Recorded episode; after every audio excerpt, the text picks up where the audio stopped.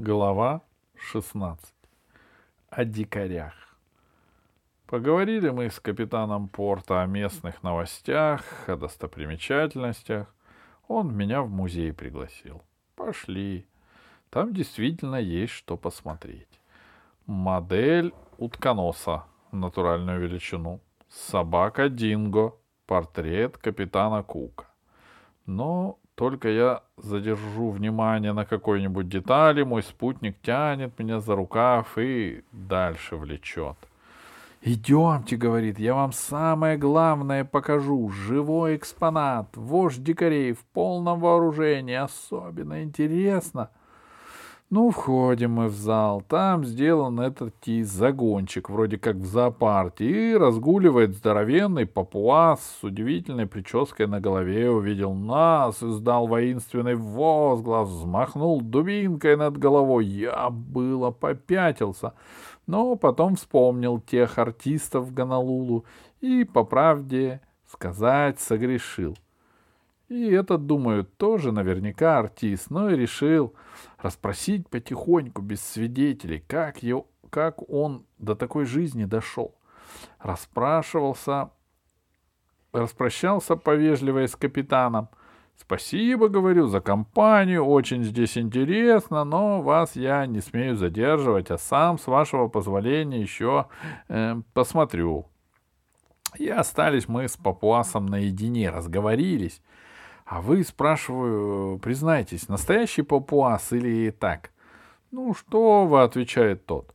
Самый настоящий сын вождя, учился в Оксфорде, в Англии, окончил университет с золотой медалью, защитил диссертацию, получил звание доктора прав, вернулся на родину.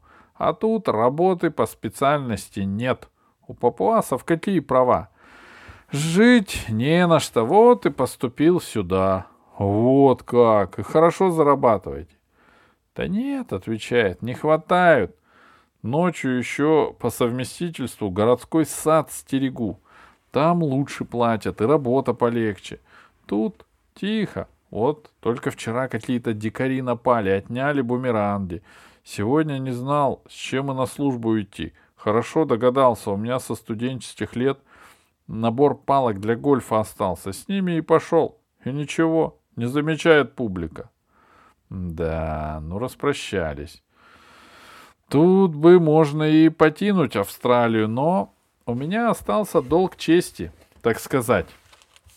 Вернуть оружие вождю папуасов и посмотреть, что с моим адмиралом.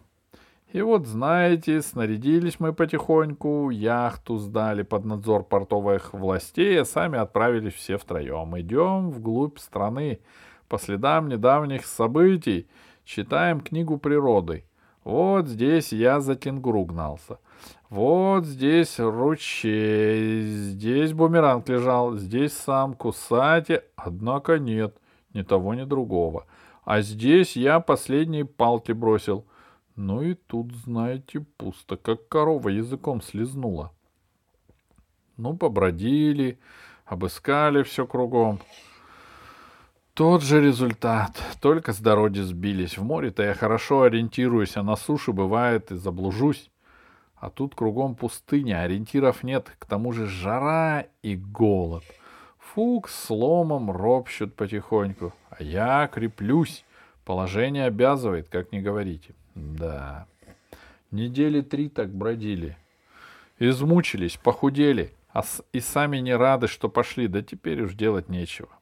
И вот, знаете, однажды разбили мы бивуак. Прилегли отдохнуть, а жара как в бане. Ну, разморило, заснули все. Не знаю, сколько уже я проспал, но только слышу сквозь сон. Шум, возня, воинственные крики. Проснулся, продрал глаза. Гляжу. Фукс тут, под кустом, спит крепким сном, как младенец. А лома нет. Посмотрел кругом, нигде нет. Ну, тогда беру бинокль, осматриваю горизонт и вижу. Мой старший помощник Лом сидит у костра, а кругом, понимаете, дикари, и, судя по всему, едят моего старшего помощника. Что делать? Я тогда складываю ладони рупором и во весь во все горло кричу «Оставьте есть! Отставите есть моего старшего помощника!» Крикнул и жду, и вот, поверите ли, молодой человек, слышу, как эхо доносится ответ. «Есть отставить, есть вашего старшего помощника!» Я действительно смотрю, остановили. Закидали костер, поднялись и все вместе направились к нам. Ну, встретились, поговорили, выяснили недоразумение.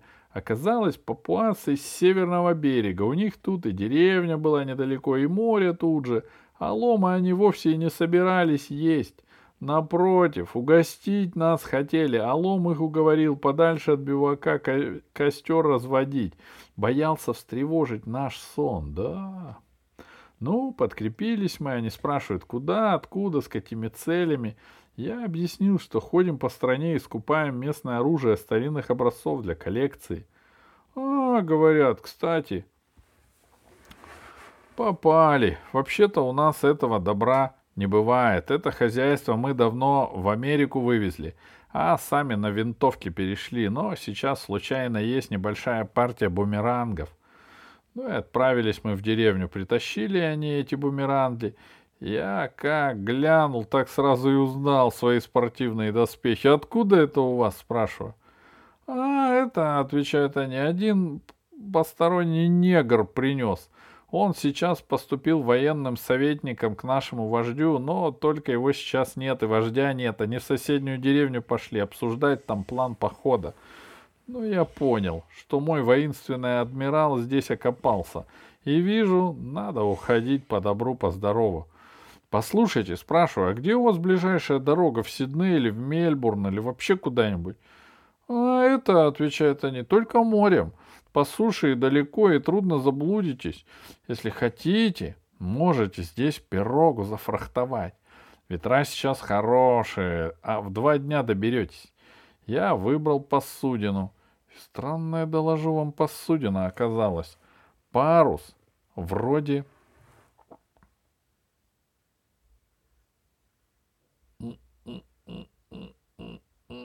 Парус вроде кулака. Мачта, как рогатина — а сбоку, за бортом, нечто вроде скамеечки. Есть свежий ветер, так не в лодке надо сидеть, а на этой скамеечке как раз. Мне, признаться, на таком судне ни разу не приходилось плавать, хотя я в парусном деле и не новичок. Но тут делать нечего, как-нибудь, думаю, спра... справлюсь. Погрузил бумеранги, взял запасов на дорогу, разместил экипаж, я в руле, лом с Фуксом за бортом вместе, вместо балласта. Подняли парус и пошли. Только отошли, смотрю за нами в погоню. Целый флот. Впереди большая пирога, а на носу у нее мой странствующий рыцарь. Сам адмирал Кусати в форме папуасского вождя — я вижу, догоняет, а сдаваться, знаете, неинтересно. Если бы одни папуасы, с ними бы я сговорился. Все-таки австралийцы народ культурный, а этот, кто его знает? Попадешься вот так, живьем сожрет. Словом, вижу, как не вертись, а надо принимать сражение. Ну, взвесил обстановку, решил так. Вступать в бой, проливать кровь. К чему это? Дай-ка лучше я их искупаю. Таким воякам первое дело голову освежить. А тут ветер боковой крепкий, команда у них вся за бортом на скамеечках, так что обстановка самая благоприятная. Ну и если сделать этот и штырь подлиннее, да быстро развернуться, словом, в две минуты переоборудовал судно, сделал поворот — и полным ходом пошел на сближение. Идем на контркурсах. Ближе, ближе. Я чуть влево беру руль и, знаете, как метлой смел балласт в флагманской пироде. Со второй, с третьей смотрю, не море кругом, а суп с фрикадельками. Плывут папуасы. Барахтаются, смеются, так раскупались, что и вылезать не хотят. Один кусатель недоволен, вскарабкался на пирогу, кричит, сердится, фыркает. А я, знаете, просемафорил ему с легким паром, развернулся и пошел назад в Сидней. А там в Сиднее возвратил бумеранги владельцу, попрощался с партнером по гольфу, поднял флаг. Ну, конечно, провожающие были. Принесли фрукты, пирожные на дорогу. Я поблагодарил, отдал швартовый, поднял паруса и пошел.